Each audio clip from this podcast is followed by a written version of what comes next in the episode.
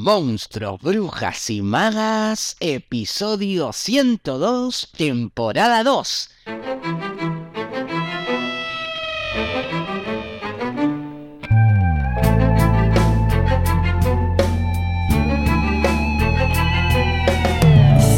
Bienvenidas y bienvenidos a un nuevo episodio de Monstruos, Brujas y Magas, un podcast producido por La Crespo Estudio, espacio multiplataforma que desarrolla actividades de formación, investigación, participación y encuentro vinculadas al teatro, el cine y la literatura.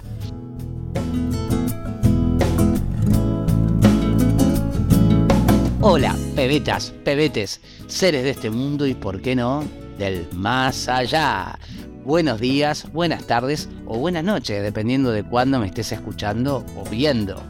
Bienvenidos y bienvenidas al episodio 102 de esta temporada 2 de Monstruos, Brujas y Magas, el podcast sobre libros, arte y escritura en donde les comparto reseñas, análisis, entrevistas, audiolibros y todo, todo para quienes aman leer o, por qué no, escribir. Mi nombre es Facundo Rubiño, su anfitrión en este podcast y quien les desea un muy buen lunes aquí desde los estudios Tu Pichicar en Río de Janeiro, Brasil, como, eh, en donde, como saben, voy a estar viviendo unos meses.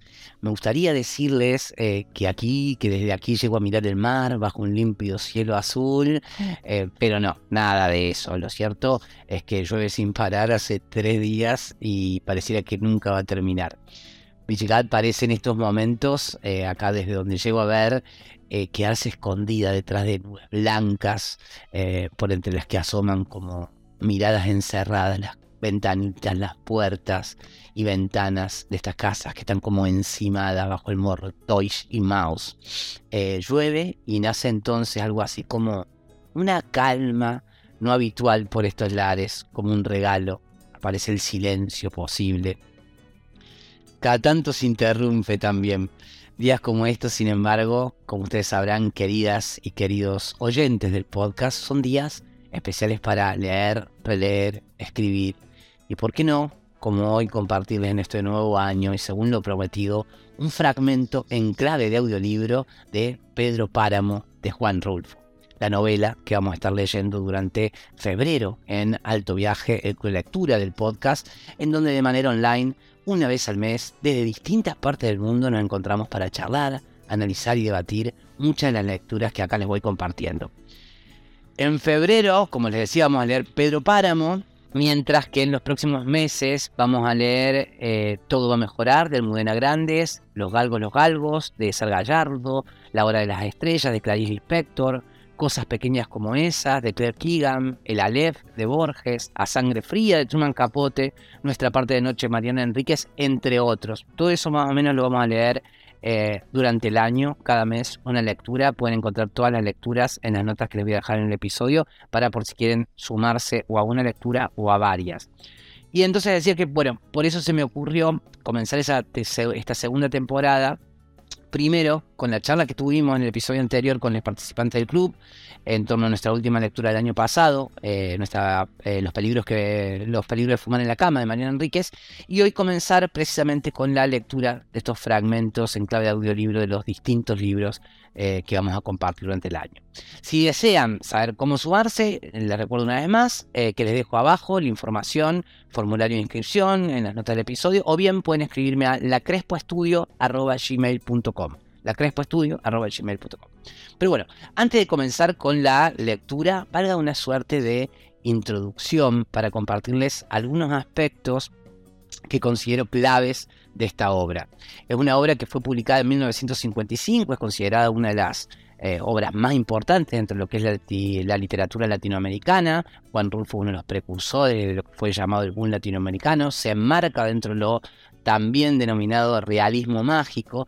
Y si bien es una novela corta, el, impacto que ha tenido es eh, enorme. Eh, ha sido traducida como a un montón de idiomas. Y una de las características que creo muy interesante en la construcción de Pedro Páramo es que está narrada de una manera no lineal, fragmentaria, lo cual significa que eh, no sigue un orden cronológico. Hay un devenir en donde pareciera que múltiples voces se van entrelazando unas con otras en un tiempo circular y fantástico.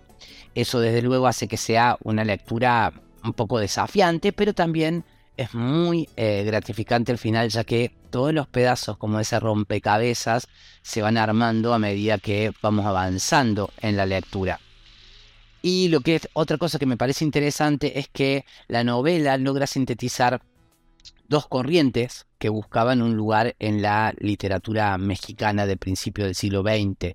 Y eso también sucedió como en toda Latinoamérica. Por un lado, hay una corriente más de tinte nacionalista, enmarcada como en el imaginario del campo y la revolución, y por el otro lado una corriente más universalista que buscaba la experimentación en términos de forma, de estilo y quizás como más ligado a las corrientes de vanguardia europeas.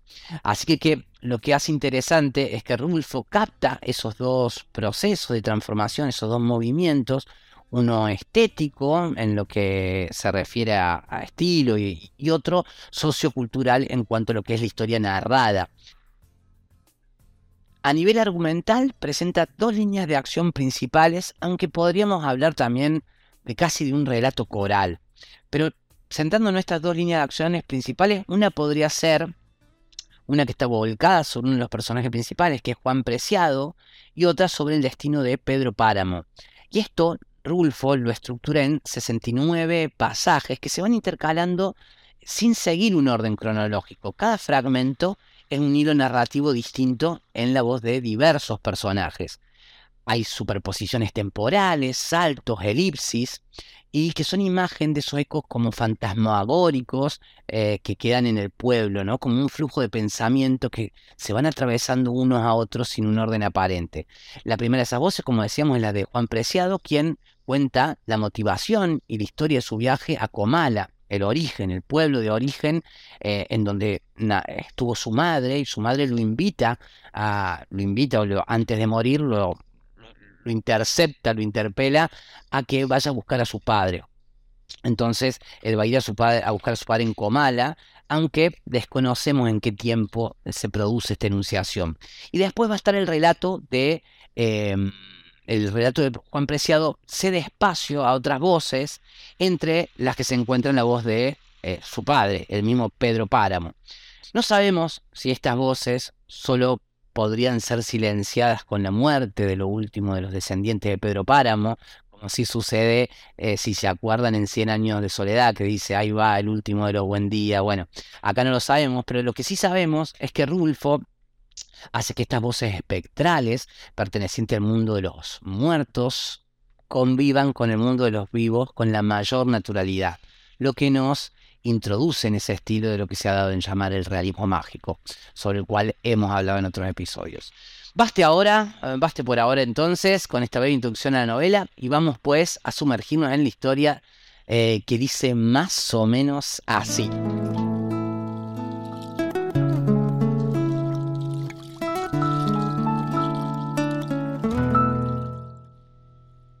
Vine a Comala porque me dijeron que acá vivía mi padre un tal Pedro Páramo.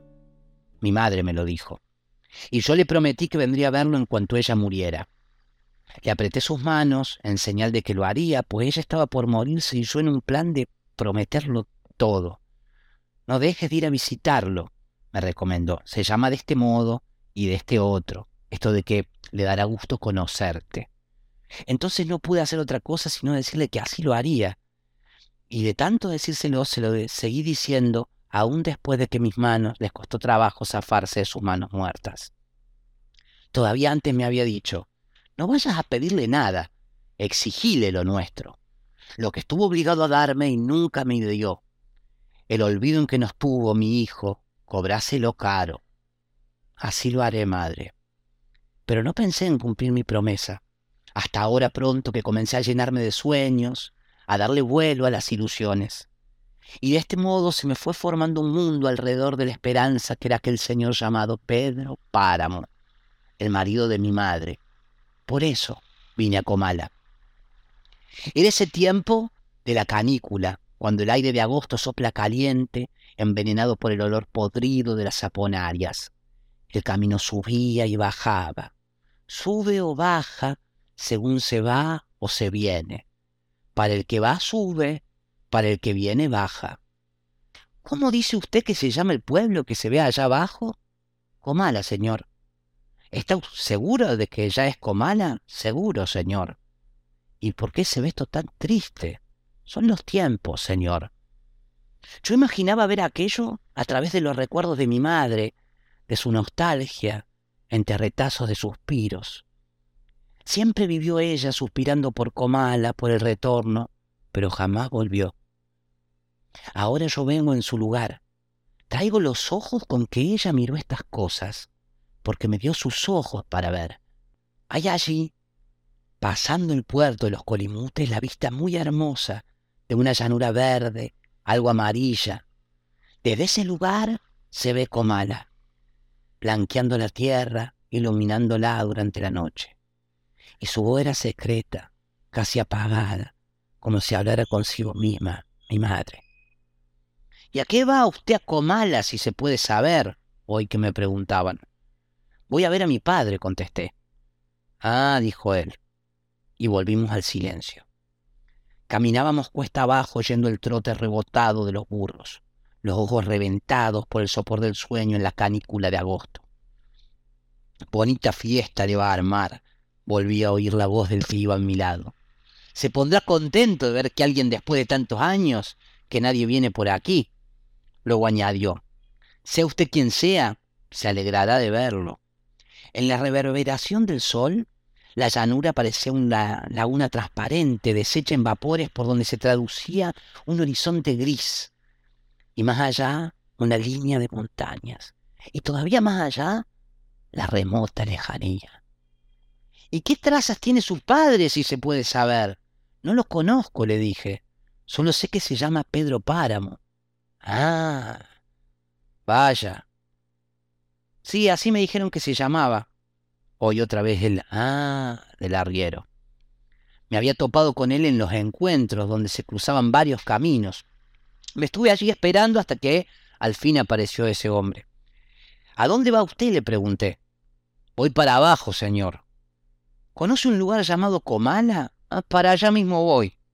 Y lo seguí. Fui tras él tratando de emparejarme a su paso hasta que pareció darse cuenta de que lo seguía y disminuyó la prisa de su carrera. Después, los dos íbamos tan pegados que casi nos tocábamos los hombros. Yo también soy hijo de Pedro Páramo, me dijo. Una bandada de cuervos pasó cruzando el cielo vacío, haciendo cuar, cuar, cuar. Después de trastumbar los cerros, bajamos cada vez más. Habíamos dejado el aire caliente allá arriba y nos íbamos hundiendo en el puro calor sin aire. Todo parecía estar como en espera de algo. Hace calor aquí, dije. Sí, y esto no es nada, me contestó el otro. Cálmese, ya lo sentirá más fuerte cuando lleguemos a Comala. Aquello está sobre las brasas de la tierra, en la mera boca del infierno con decirle que muchos de los que allí se mueren al llegar al infierno regresan por su cobija. ¿Conoce usted a Pedro Páramo? le pregunté. Me atreví a hacerlo porque vi en su ojo una gota de confianza. ¿Quién es? volvió a preguntar. Un rencor vivo, me contestó él. Y dio un pajuelazo contra los burros, sin necesidad, ya que los burros iban mucho más adelante de nosotros, encarrerados por la bajada. Sentí el retrato de mi madre guardado en la bolsa de la camisa, calentándome el corazón, como si ella también sudara. Era un retrato viejo, carcomido en los bordes, pero fue el único que conocí de ella. Me lo había encontrado en el armario de la cocina, dentro de una cazuela llena de hierbas, hojas de toronjil, flores de castilla, ramas de ruda. Desde entonces lo guardé, era el único.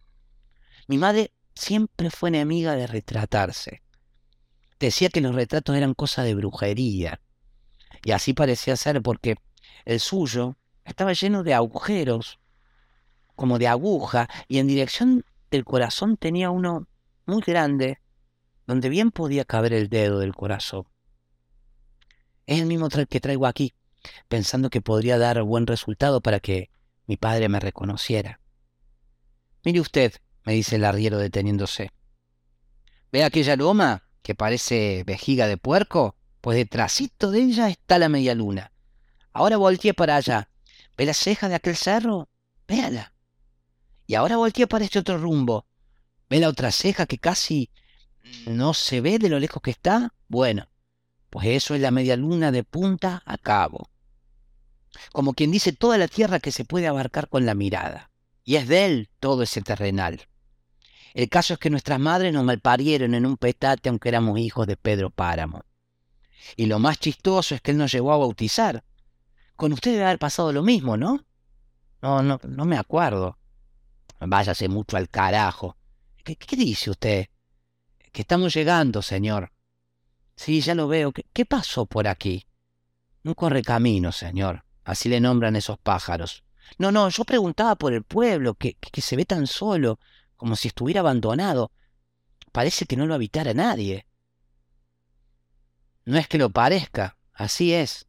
Aquí no vive nadie. ¿Y Pedro Páramo? No, Pedro Páramo murió hace muchos años. Era la hora en que los niños juegan en las calles de todos los pueblos llenando con sus gritos la tarde, cuando aún en las paredes negras reflejan la luz amarilla del sol. Al menos eso había visto en Sayula todavía ayer a esta misma hora.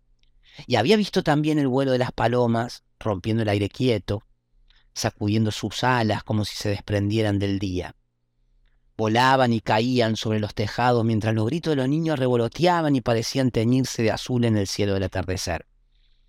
Ahora estaba aquí, en este pueblo sin ruidos. Oía caer mis pisadas sobre las piedras redondas con que estaban empedradas las calles, mis pisadas huecas repitiendo su sonido en el eco de las paredes teñidas por el sol del atardecer. Fui andando por la calle real en esa hora. Miré las casas vacías, las puertas desportilladas, invadidas de yerba. ¿Cómo me dijo aquel fulano que se llamaba esta yerba? La capitana, señor, una plaga que nomás espera que se vaya la gente para invadir las casas. Así la verá usted. Al cruzar una boca calle, vi una señora envuelta en su rebozo que desapareció, como si no existiera. Después volvieron a moverse mis pasos y mis ojos siguieron asomándose al agujero de las puertas, hasta que nuevamente la mujer del rebozo se cruzó frente a mí. Buenas noches, me dijo. La seguí con la mirada y le grité, ¿Dónde vive doña Eduviges? Y ella señaló con el dedo, allá, la casa que está junto al puente. Me di cuenta que su voz estaba hecha de hebras humanas, que su boca tenía dientes y una lengua que se trababa y destrababa al hablar y que sus ojos eran como todos los ojos de la gente que vive sobre la tierra. Había oscurecido. Volvió a darme las buenas noches, y aunque no había niños jugando, ni palomas, ni tejados azules, sentí que el pueblo vivía. Y que si yo escuchaba solamente el silencio, era porque aún no estaba acostumbrado al silencio tal vez porque mi cabeza venía llena de ruidos y de voces. De voces, sí. Y aquí donde el aire era escaso, se oían mejor. Se quedaban dentro de uno, pesadas. Me acordé lo que me había dicho mi madre. Allá me oirás mejor. Estaré más cerca de ti. Encontrarás más cercana la voz de mis recuerdos que la de mi muerte, si es que alguna vez la muerte ha tenido alguna voz. Mi madre, la viva. Hubiera querido decirle, te equivocaste de domicilio, me diste una dirección maldada, me mandaste al dónde es esto y dónde es aquello. A un pueblo solitario, buscando a alguien que no existe. Llegué a la casa del puente orientándome por el sonar del río. Toqué la puerta, pero en falso. Mi mano se sacudió en el aire como si el aire lo hubiera abierto. Una mujer estaba allí. Me dijo, pase usted. Y pasé.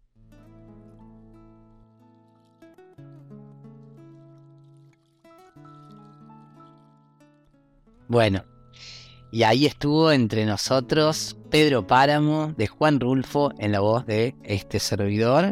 Deseo lo hayan disfrutado tanto como yo. Y como saben, quedan pues invitados a sumarse a la lectura, a compartir, dialogar y debatir sobre este libro desde cualquier parte del mundo. Durante el mes de, de febrero de la lectura te voy a ir enviando cada semana un newsletter con material de análisis complementario, la guía de lectura y el último fin de febrero sí, ya nos encontramos de manera online. Si no estás seguro o segura de sumarte al club, a nuestros encuentros online, pero si te gustaría recibir el newsletter del club, de manera gratuita, podés hacerlo. Vas a encontrar también eh, el link para suscribirte en las notas del episodio. Al que te puedes sumar como te decía, una lectura o a varias. Y si deseas consultar cuál es el calendario de las distintas lecturas de este año, eh, dinámica del club, como así también inscribirte, encontrás toda la info eh, en las notas del episodio escribiéndome a la gmail.com También puedes, si lo deseas, enviarme un audio de WhatsApp contándome qué libro te gustaría que leyera o contándome qué te pareció el programa al más 54 9 11 5 144 6 144. Si te gustó el episodio, me ayuda muchísimo que lo valores con 5 estrellas o que le des manito para arriba si lo estás viendo en YouTube o la plataforma donde lo estés escuchando y lo recomiendes con amigos, amigas que también disfruten de la lectura. La semana que viene, entonces, les voy a compartir un fragmento de nuestra lectura de marzo que será nada más y nada menos que todo va a mejorar la novela, la última novela de Almudena Grandes. Pero eso será la semana que viene porque por acá quedamos hoy. Y así se va este episodio número 102 de Monstruos, Brujas y Magas en esta segunda temporada en donde deseo haberles aportado contenido que haya sido de su interés y haber sido buena compañía y agradecerles porque ustedes han sido buena compañía para mí y valoro mucho que me sigan acompañando para aprender, descubrir, redescubrir y por qué no encontrarnos en el camino de este alto viaje entre monstruos, brujas y magas. Mi nombre es Facundo Rubiño, coordinador de la Crespo Estudio y quien les desea que hagan un muy buen día. Será entonces hasta el próximo lunes, pebetas, pebetes, para seguir con más monstruos, brujas y magas por tu plataforma de podcast favorita.